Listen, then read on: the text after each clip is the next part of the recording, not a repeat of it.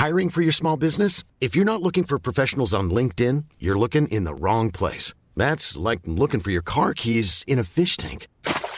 LinkedIn helps you hire professionals you can't find anywhere else, even those who aren't actively searching for a new job but might be open to the perfect role. In a given month, over 70% of LinkedIn users don't even visit other leading job sites. So start looking in the right place. With LinkedIn, you can hire professionals like a professional. Post your free job on linkedin.com slash people today.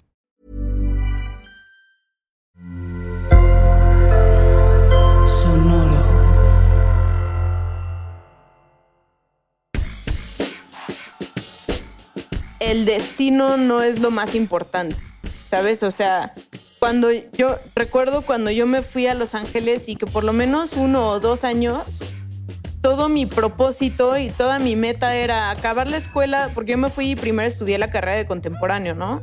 Pero siempre mi meta era yo quiero bailar y digo, en ese entonces yo decía, mi meta es bailar con Justin Bieber, ¿no? Por ejemplo. Que al final del día pasé, por ejemplo, esos primeros dos, tres años de la escuela tan apresurada en querer llegar a la meta que hay muchas cosas que hoy en día digo, chin, me gustaría volver a regresar a lo mejor con esta madurez y disfrutar más ese proceso. Porque creo que muchos bailarines y, no sé, en general a lo mejor muchos artistas de, que están empezando, tenemos esta falta de paciencia, de decir, ya quiero lograr las cosas, ya quiero lograr mis metas mañana, ya sabes. Y, y tarda tiempo, y yo también tuve una mentora que me lo dijo, que, me, que justamente me había compartido esa experiencia de decir, mi meta era coreografiar a Britney Spears y el día que la coreografié no me sentía feliz. Estás escuchando Ellas Ahora.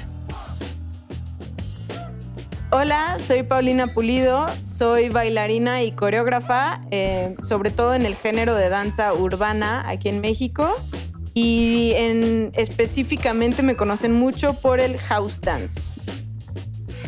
Pau, ¿cómo es un día en tu vida? Así, descríbeme más o menos en qué consiste. Primero te voy a contar de mi vida pre-COVID, porque sí ha sido un cambio bastante drástico. Justamente en enero empecé a entrenar como corredora para correr medio maratón. Entonces mi día era levantarme seis y media para ir a entrenar.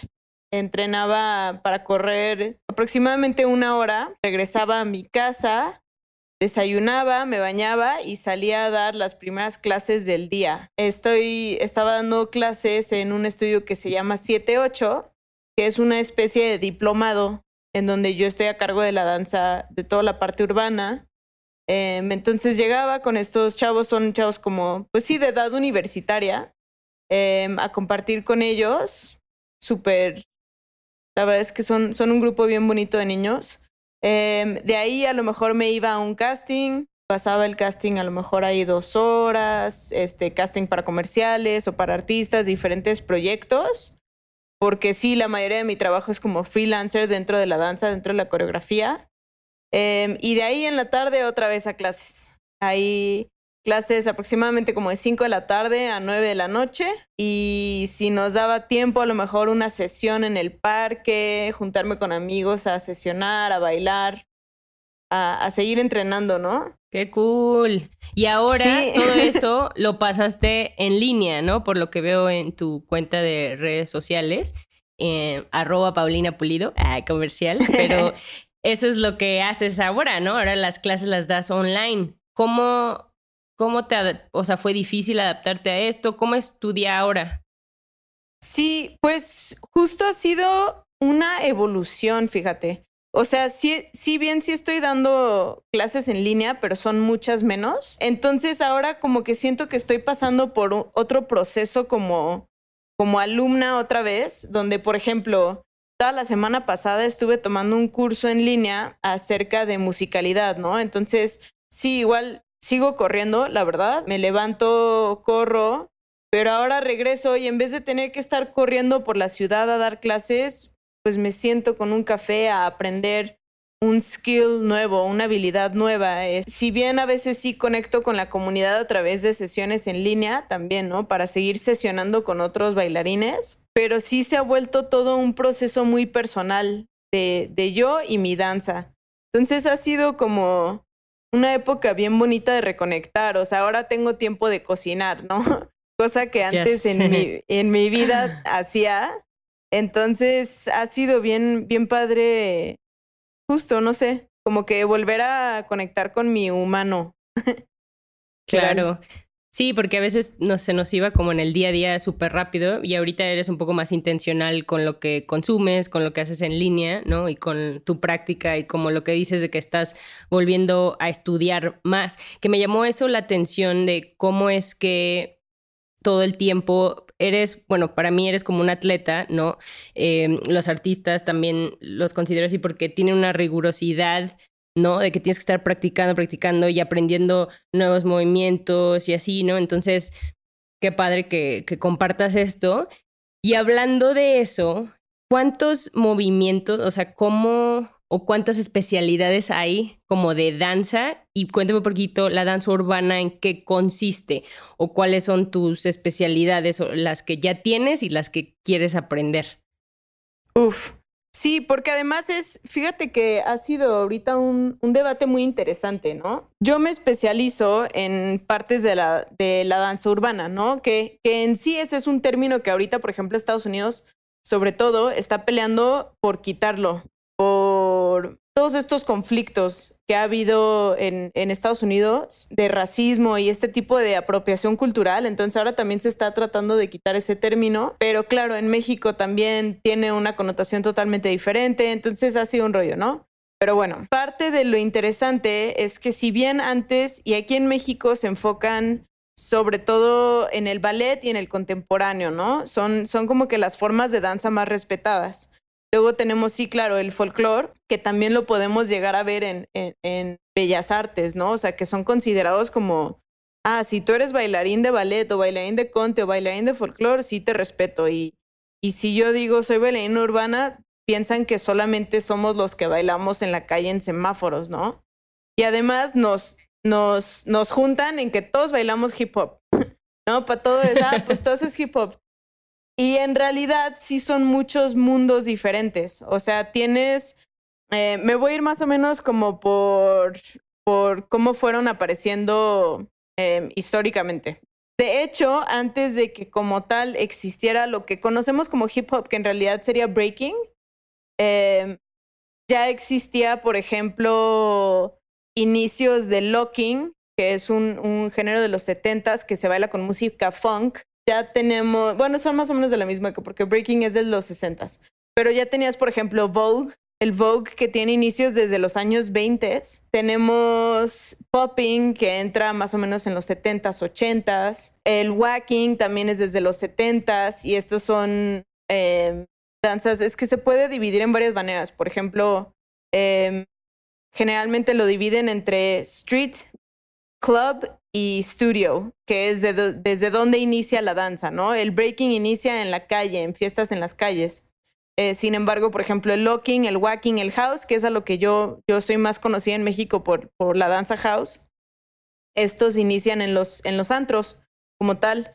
Entonces son conocidos como club dances. Tenemos también, por ejemplo, en México hay una escena muy grande de electro dance, que estos Igual, si bien fueron conocidos en los antros, se empezó a popularizar mucho en videos de YouTube.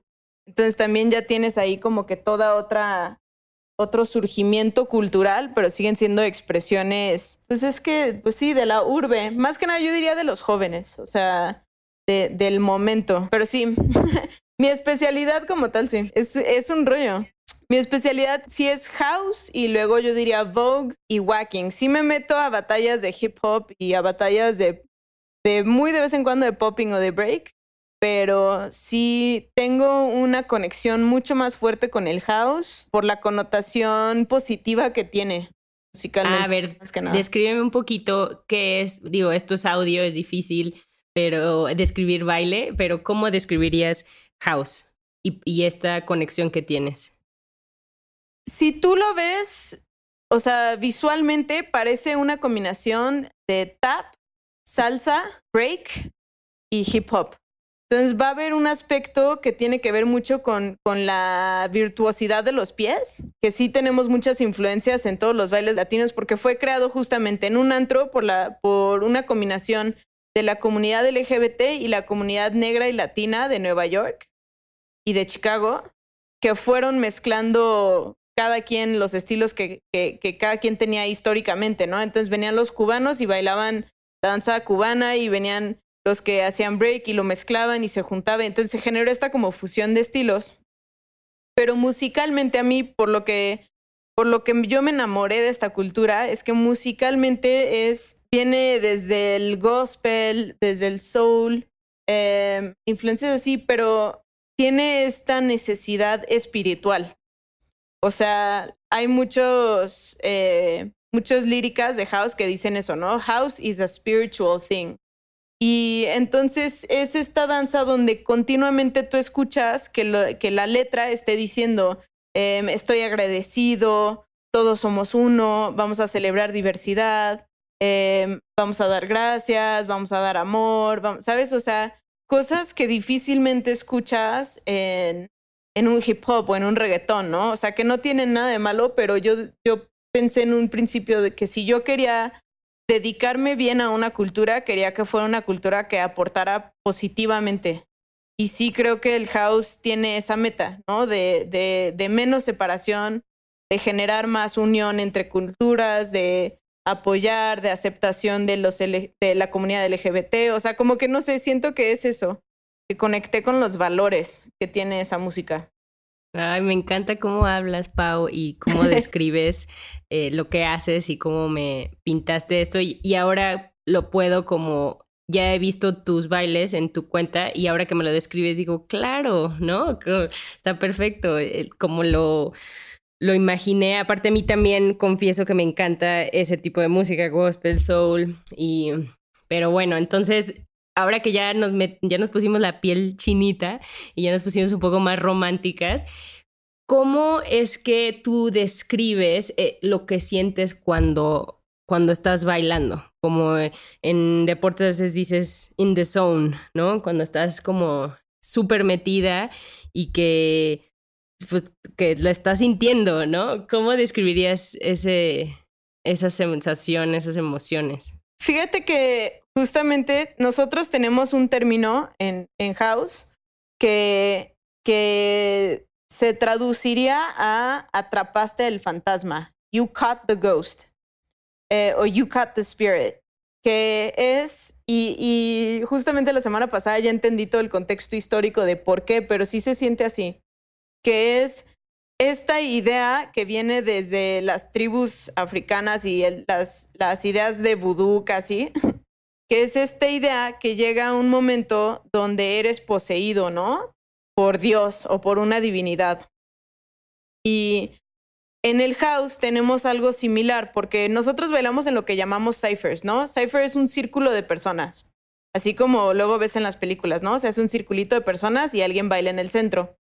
Y tú cuando, cuando estás bailando en el centro, estás, estás bailando improvisación pero llega un punto donde tú conectas tanto con la música y tanto con, con, con ti mismo, porque ni siquiera te diría yo que estoy en esos momentos pensando realmente quiénes están a, mi alrededor, sino es esta idea de que la música te posee y tú te conviertes en una conexión. Así lo describían eh, las culturas africanas, es que en ese momento tú te volvías en una conexión entre el mundo real y el, y el mundo espiritual. Y tú te volvías este como canvas por el cual pasaban mensajes eh, divinos, ¿no? Me encanta. Sí, suena súper así, súper tripiosa. Entonces sí, sí pasa, llega un momento donde si bien no sé si yo me sienta poseída o no, pero sí siento que me convierto en algo más allá de mí misma. O sea, siento que es como que me convertí tanto en la música que, que dejé de existir por un segundo, ¿no? Y por un segundo, literal, fui una representación completa de música. Entonces es, no sé, sí es, es, casi adictivo, ¿eh? Esta sensación de, o sea, sí, pues todo tu cuerpo, porque además combínalo con, con, con las endorfinas, con las, ¿sabes? O sea, con el rush de que sí estás sacudiendo el cuerpo, puedes sentir todo tu cuerpo completamente vivo, no sé. Sí, es una sensación así muy Me encanta especial. cómo lo describes, Pau. Sí, sí lo puedo ver y ojalá lo pudiera hacer, de bailar como tú. Y hablando de, ahorita me compartiste como lo más mágico. Ahora cuéntame un poco de lo retador, de a lo mejor de lo feíto, ¿no? De con qué batallas, con qué, qué partes dices, wow, pues sí, está esto, como lo que me acabas de describir, pero también tenemos este otro lado no tan romántico, ¿no? ¿Cuál sería eso para ti? Justamente, creo, creo por ejemplo, yo soy de los bailarines que, que me, me dedico tanto al house, ¿no? Como a esto de lo que nor- normalmente se le llega a decir como lo underground. Em, y también me dedico mucho a lo comercial, ¿no? O sea, como tal, a veces trabajo con marcas o trabajo con artistas, con todo este otro aspecto que es eh, de, de primera instancia debería de, de verse como algo mucho más superficial, ¿no? Em, y más que yo crea que es algo feíto o algo así, simplemente lo veo como un, una, o sea, para mí ese es el momento, es la oportunidad de ser creativo, ¿sabes? O sea, porque tenemos esta, o muchos bailarines tienen esta falsa idea de que, ah, pues como vas a bailar para Wisin, ahí sí no tienes que ser creativo y ahí nada más con que te veas bonita, ya sabes, o sea, como que es pensar que, que, que no podemos también ser artistas en estos momentos. Entonces, para mí lo, lo interesante o la meta ha sido, ok, ¿cómo puedo traer el mundo underground, este mundo que sí es súper espiritual, súper creativo, súper, ya sabes, súper libre? ¿Cómo lo podemos incorporar también al mundo que se rige de la mercadotecnia? ¿Sabes? O sea, ¿cómo puedo generar esa misma, eh, esas mismas raíces, esa misma educación también a lo mejor en artistas o en productores que no necesariamente lo conocen o lo quieren. Eh, y ha sido un reto interesante, porque si bien, digo, tú me conoces, si bien físicamente no soy el estereotipo de una bailarina comercial, ¿sabes? O sea, no soy tu típica chavita flaquitita, cuerita, femenina, ¿sabes? Entonces eso ha sido como más, sí, o sea, más que feo ha sido retos que me han gustado, la verdad. Porque ha sido Claro. como padre, padre decir, pues sí, a pesar de esto he logrado esto, ¿sabes? O sea, como que ha sido Sí. más bien padre.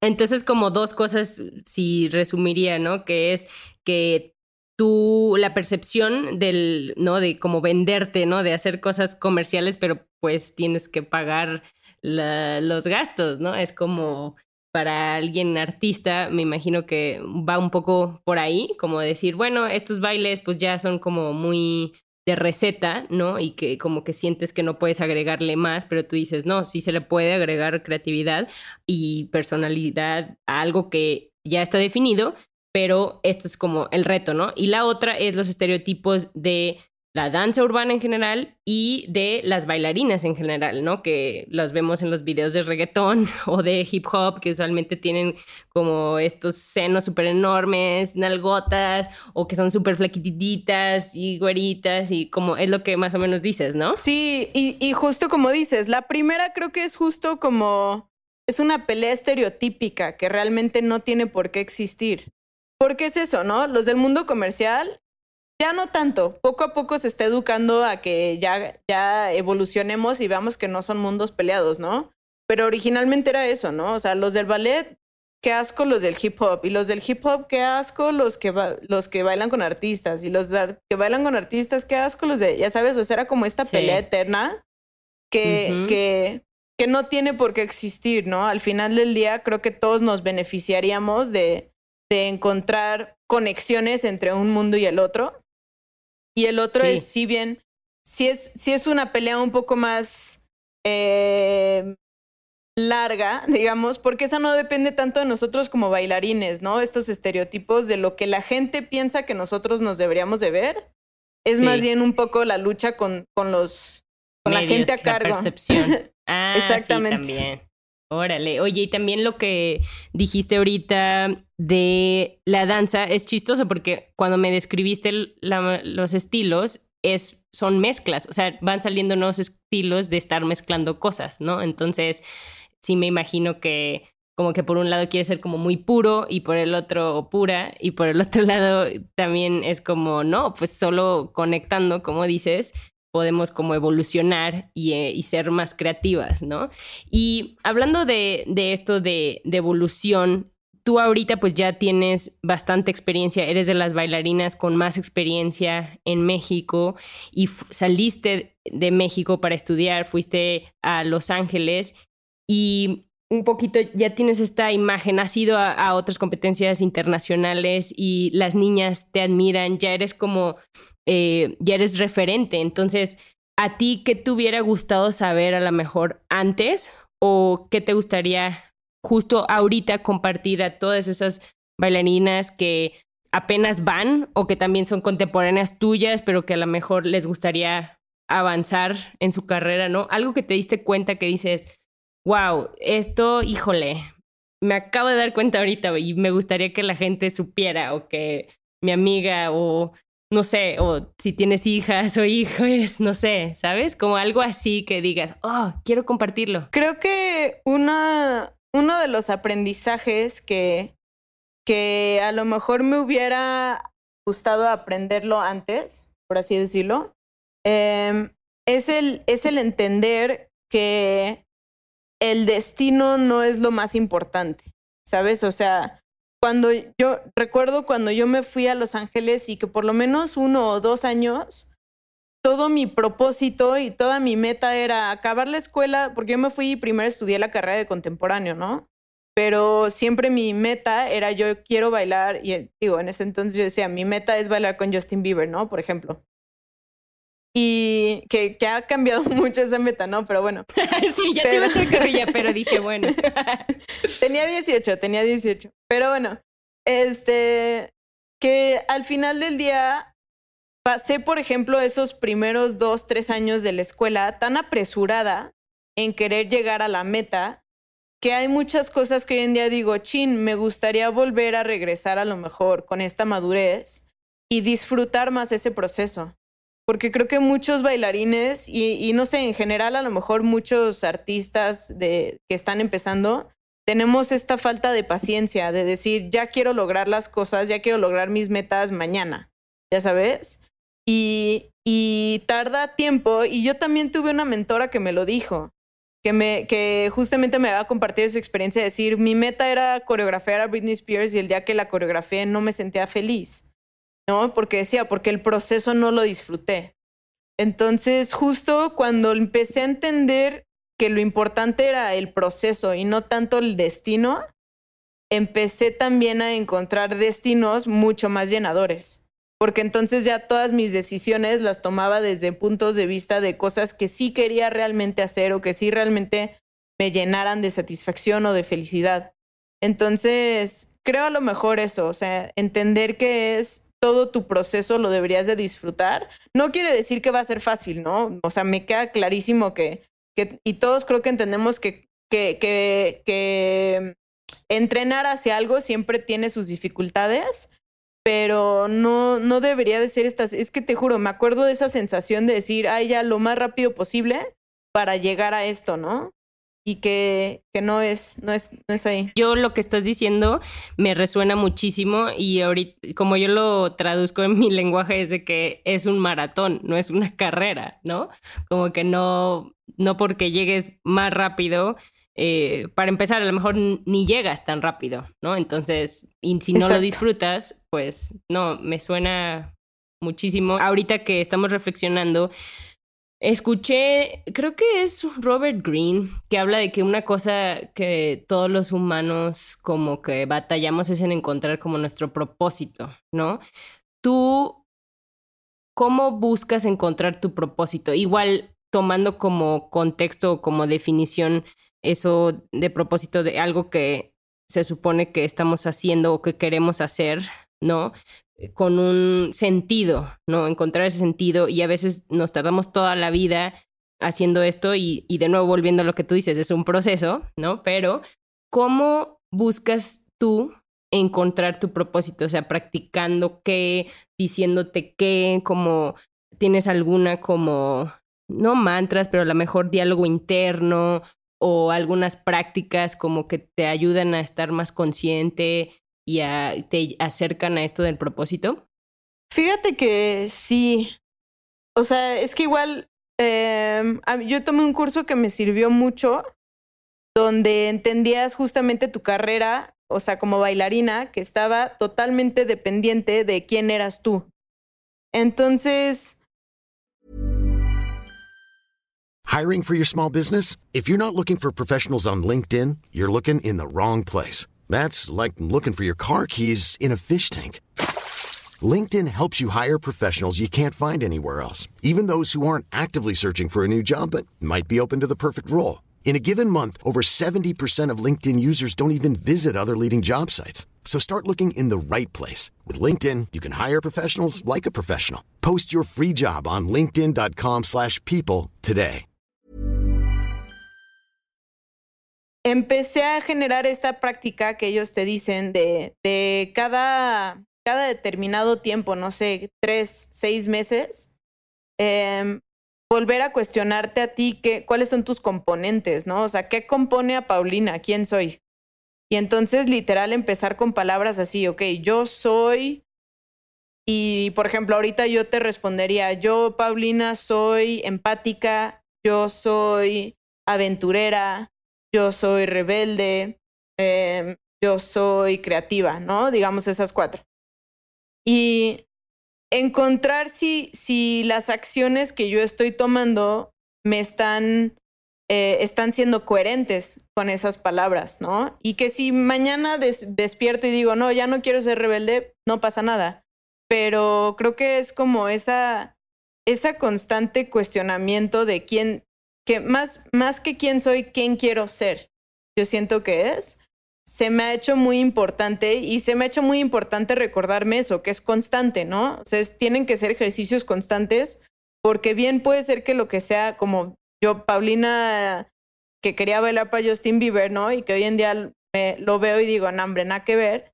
Pero en ese momento sí era importante para esa Pau, ya sabes. Entonces es importante entender que constantemente vamos a evolucionar, pero si no tenemos ni siquiera como el entendimiento mínimo de quiénes somos como persona, pues va a ser más difícil entender hacia dónde nos queremos mover, ¿no? O qué queremos hacer. Em, entonces, por ejemplo, yo de ahí, por eso incluso me terminé quedando en México y he vivido aquí desde entonces, de cuando estaba viviendo en Estados Unidos y que ya estaba trabajando allá, y que yo pensaba que a mí lo que me hacía feliz era, era bailar con artistas y estas cosas, ¿no? Y hasta que en un set en algún momento estaba bailando lo que para mí, según yo, era mi sueño y que yo decía, ok, ¿por qué no, no me siento tan emocionado, tan feliz como lo que debería de estarme sintiendo, no? Y entonces hice ese ejercicio de cuestionarme, ok, ¿qué, es, qué estoy sintiendo? Y ahí fue donde me di cuenta que me faltaba satisfacer mi lado humano, ¿no? Que hay algo en, en Pau que sí siento yo la necesidad de, de, de hacer algo por los demás, ¿no? Y que yo sentía que allá no lo estaba haciendo. Hablando de esto, de, regresar a la comunidad, es que quería o quiero preguntarte eso. Ahorita de qué estás orgullosa en, en relación a esto o de qué estás contenta de que estás aquí ahorita y que puedes tener este impacto que, que te diste cuenta que no estabas teniendo en Estados Unidos? Uf, en todos los sentidos. Este, pues simplemente aquí siento que empecé a eso, ¿no? A, a cambiar la meta de mi carrera en vez de pensar qué puedo lograr yo, empecé a pensar qué puedo lograr por México. Entonces, eh, como que hasta luego me, me, burlo de mí misma y digo que es como una adicción a generar proyectos, pero el que más tiene, el más cercano a mi corazón es un proyecto que se llama The Sisterhood Series que, y todos han nacido un poquito así, ¿no? O sea, como de pequeñas, eh, ¿cuál es esta palabra? Como cosas que no me dejan dormir. Eh, ¿Sabes? Como estas, estas pequeñas cosas. eh, y que yo sé, que yo me empecé a dar cuenta que en la mayoría de los cursos eran maestros hombres, o jueces eran jueces hombres, o coreógrafos eran coreógrafos hombres, ¿no? Entonces, como en este cuestionamiento de ver, a ver, ¿qué puedo hacer yo para ayudar a combatir digamos ya muy crudo, ¿no? El patriarcado de la danza. Eh, dije, bueno, no me voy a meter a pelear con los hombres porque al final del día pues, no voy a lograr nada por allá, ¿no? Pero sí puedo generar algo para educar a las, a, las nuevas generaciones de mujeres a que tengan esa valentía de buscar ese papel, ¿no? O sea, de, que nos, nos cuestionemos también a nosotras, ¿no?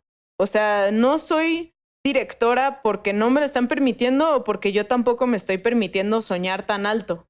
Porque bien, creo que sí son ambas, ambas cuestiones, ¿no? Em, entonces ese ha sido así, el proyecto de mi corazón, es un workshop para ayudar a, a que las mujeres tomemos más liderazgo en la danza. ¿Y en qué consiste o cómo puedo ser parte? Pues lo estamos generando a través de cursos. Em, entonces, cada, habíamos estado haciendo uno al año. Ahorita vamos a generar uno en línea por, en lo mientras que vamos viendo qué sucede. Pero es un, es un curso intensivo, normalmente de tres días, donde ves clases de diferentes ramas, o sea, coreógrafas de hip hop, coreógrafas de jazz, coreógrafas, ¿no? Para empezar, para darte cuenta de que existen muchos caminos que puedes tomar en la danza. Y segundo es que ponemos también muchos eh, lectures, eh, muchas pláticas para que aprendan cómo financiar su dinero, eh, cómo empezar una empresa de, relacionada a la danza, manejo de redes sociales, ¿no? Cómo hacer tu currículum, todas estas cosas que, que nadie nos enseña realmente en la danza. Sí, gracias por decir. Es que eso justo es parte también de ellas ahora, porque nadie te dice, ¿por qué? Entonces, qué padre que estén haciendo eso. Oye, Pau, y ahora sí que poniéndote on the spot, algunas cosas que, que tú ves que si tú eres bailarina y que dices, ¿qué podrías estar haciendo? ¿O qué es, cuáles son esos tips como de que haz diario esto, ¿no? para eh, todo lo que acabas de decir como el mundo real, como de, negocios de danza, como sube un video diario bailando o sube, ¿sabes? Busca a alguien nuevo diario o tienes algunos como hacks así. Sí, creo, por ejemplo, lo que hemos hablado en, en, últimamente mucho es que, por ejemplo, Instagram, y yo creo que soy una prueba muy, muy buena de que sí es real, es nuestro portafolio ahorita como bailarines. O sea, tú tienes que tener esa intención de cuidado de tus redes sociales porque hoy en día realmente sí lo están usando cada vez más productores y castingeras para castear a partir de ahí, ¿no? Entonces, si en tu Instagram está todo nada más lleno de fotos de lo que comes, pues va a ser más difícil que te busquen a alguien que tenga su perfil con buen contenido, con contenido constante, ¿no? De comprobando lo que pueden hacer y estas cosas. Y que regresamos a eso, ¿no? Que no por subir contenido diario significa, porque te digo, este es como un estigma malo en la comunidad de danza que piensas que por subir contenido significa que va a ser contenido de mala calidad, ¿no? Si lo haces constante. Porque solemos ser muy perfeccionistas, ¿no? Y digo, no, o sea, al final del día también es parte de, ir viendo tu, tu proceso. Tu proceso, ¿sabes? O sea, sí. No, no tiene nada malo ahí. Eh, yo diría eso. Y la segunda, súper, súper, súper importante que, que a muchos les falla, es que tomen clases con la mayor cantidad de maestros posibles. O sea, hay muchos que se casan con un solo maestro, ¿no? Pero el problema ahí es que entonces pues te acostumbras solamente a un estilo de movimiento y solamente tienes una puerta donde te vas a recibir oportunidades. En cambio, si te estás moviendo por todos los estudios, hablemos de la Ciudad de México, ¿no? Que hay por lo menos 50 estudios de danza. Si tú vas a esos 50 estudios y tomas clases con todos los maestros, uno, te estás abriendo puertas para que te conozcan, conozcan tu trabajo, y dos, le estás generando cada vez más herramientas y más versatilidad a tu cuerpo, que al final del día se va a traducir directo a más oportunidades de trabajo. Súper buen tipo, oye y también como persona, como dices, te vas adaptando también a diferentes tipos de, de cuerpos, como dices, de movimientos y de liderazgo, ¿no? Exacto. Oye, y hablando también tú que ya estás también del lado, tanto de tomas clase, pero das clase, cuando llegan chicas a tomar clase contigo, ¿en qué te fijas? O sea, ya sé que esto es muy general, pero eh, hablo como en temas de actitud o ¿cuál, cuándo es cuando alguien llama tu atención? ¿Sabes? Como maestra, como de que, ja, cuando estás tratando de detectar talento o algo así. Claro, porque si bien puede pasar eso, ¿no? En clases yo he visto, o sea, yo he dado trabajos a chavas que veo en clase por ese tipo de cosas, ¿no? Em, uno, sí, definitivamente la actitud en el sentido de em, estás todo el tiempo escondida hasta atrás en una esquina porque no quieres que nadie te vea o porque crees que eres muy cool, como para que la gente te vea esforzándote. Ese para mí es así como que inmediato red flag, ¿no? De que, uy, ok, no. O estás eh, moviéndote por todo el salón, explorando posibilidades. Si yo te pongo un ejercicio, lo exploras al máximo. Eh, incorporas interpretación artística cuando estás bailando coreos, o sea, no te esperas nada más a cuando crees que te estoy viendo, sino en todo momento ya estás eh, utilizando tu máxima energía, tu máxima interpretación, ¿sabes? O sea, son pequeñas cosas en lo que vamos viendo los maestros, porque yo sé que si quiero contratar a alguien para una chamba, pues voy a escoger a, a quien yo veo que todo el tiempo se está esforzando al máximo y no quien nada más cuando piensa que lo tiene que hacer, ¿sabes? Claro, lo que haces cuando nadie te ve, ¿no? Exacto. Oye, Pau, y también, ahora sí que cerrando un poquito con cosas un poquito más em, igual prácticas, como hay algún hábito clave que digas, wow, esto eh, si no lo he notado que me ha funcionado mucho, ¿no? ¿Hay algún como hábito por ahí que, que tú estés haciendo ahorita que te esté funcionando? ¿Como bailarina? Sí, como bailarina y en general como persona decir, no sé, me estoy durmiendo diario a las 11 o no sé, algo así, como que digas, ah, esto ahorita en la pandemia lo estoy haciendo como hábito tal cual, tanto como bailarina y como persona funcional. eh, te voy a dar uno y uno. Como bailarina, eh, me ha servido mucho la idea de pensar que entre más completa sea como persona, más completa voy a ser como bailarina o como coreógrafa. Entonces he intentado usar esta cuarentena para, para educarme también en otros temas, para educarme más de música, para educarme más de, temas sociales, para educarme más de cosas que a lo mejor hasta ni piensas que van a ser útiles, ¿no? O sea, pensar de que, ah, voy a educarme en pintura o en poesía, ¿sabes?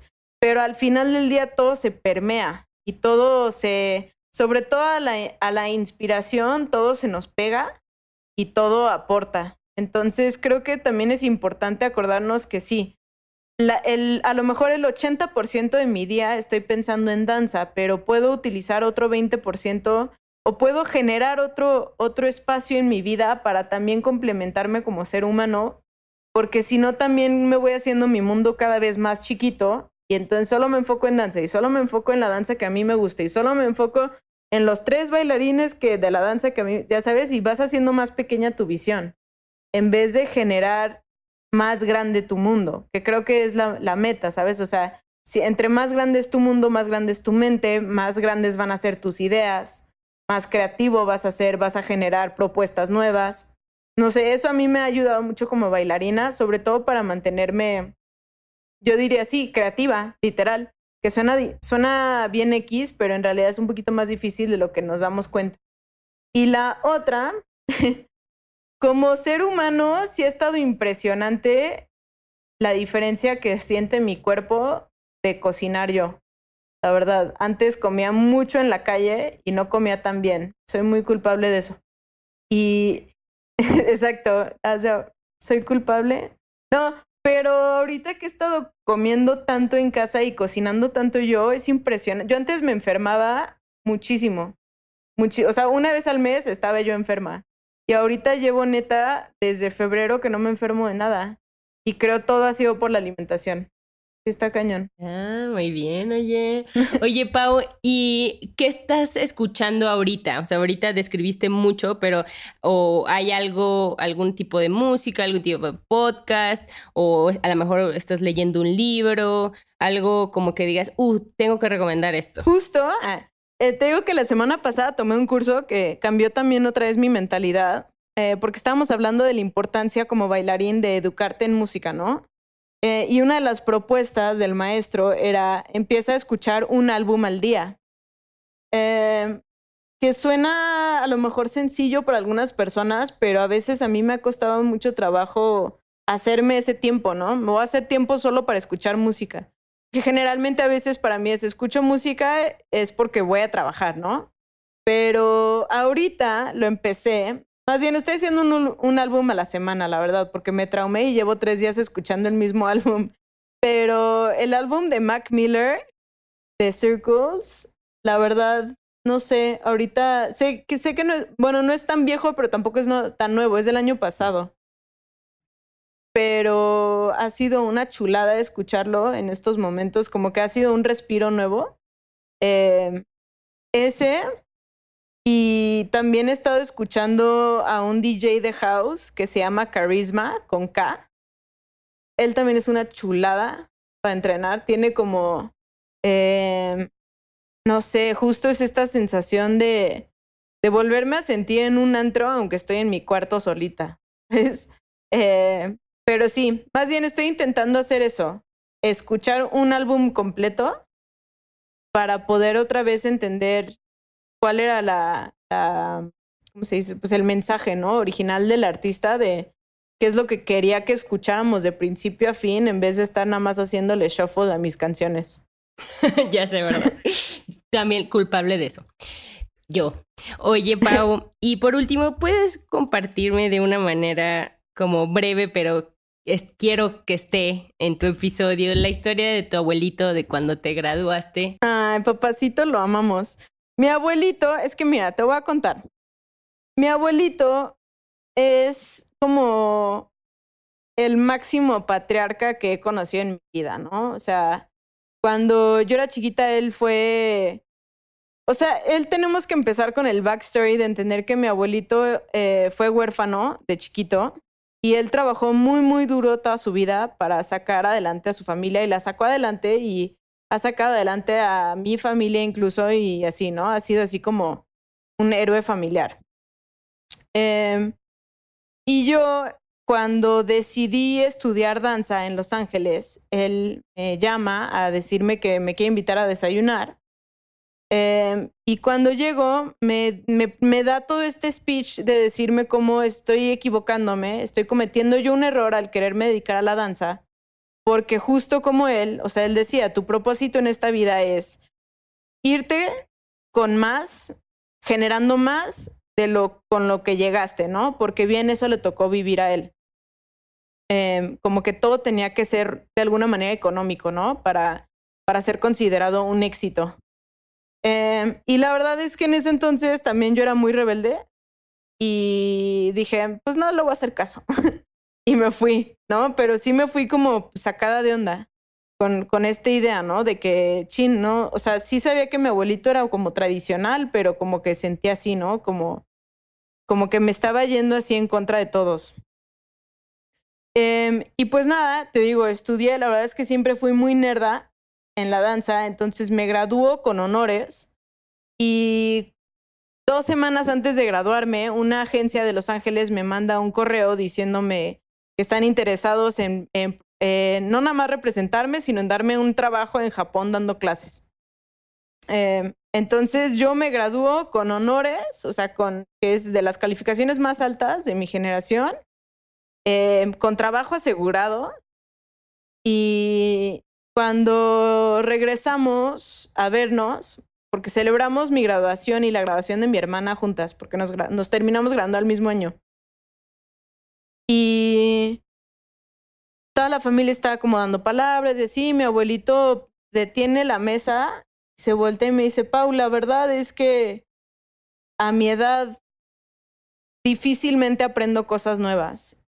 Y tú me has comprobado que el significado de éxito es algo diferente a lo que yo tenía pensado. Y me has comprobado que, que seguir tus sueños puede ser una manera muy bonita de ser exitosa. No, hombre, pues ya. O sea. me encanta. Cada que lo escucho me gusta. Es la segunda vez y me encanta. Qué bonito, Pau. Te juro que mi abuelito es casi de mis mejores amigos desde entonces. O sea, lo, ahorita le marco cada fin. lo veo de lejitos, neta es así mi persona favorita y justo yo creo que fue base, en base a esa conversación que cambió muchísimo la manera de relacionarnos y que sí, la verdad es que es, justo hace poquito una alumna me escribió, ¿no? De que es que me quiero dedicar a la danza, pero mi familia dice que no. Y a todos les digo de que es que te lo juro que mejora. O sea, creo que hay muchas familias que son muy resistentes al principio, pero si tú sigues trabajando y trabajas fuerte y realmente te gusta y eres determinado, solito cambian, cambian las cosas. Y ahora es bien bonito ver así a una familia orgullosa de mí. Ay, qué bonito, Pau. Muchas gracias. Muchas gracias por compartir.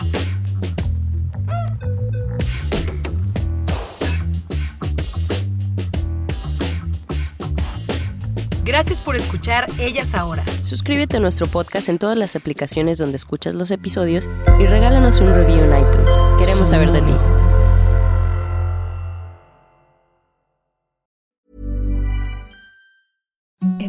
The softest sheets you've ever felt. Now imagine them getting even softer over time. That's what you'll feel with Bowl and Branch's organic cotton sheets. In a recent customer survey, 96% replied that Bowl and Branch sheets get softer with every wash. Start getting your best night's sleep in these sheets that get softer and softer for years to come. Try their sheets with a 30-night guarantee. Plus, get 15% off your first order at bowlandbranch.com. Code BUTTERY. Exclusions apply. See site for details.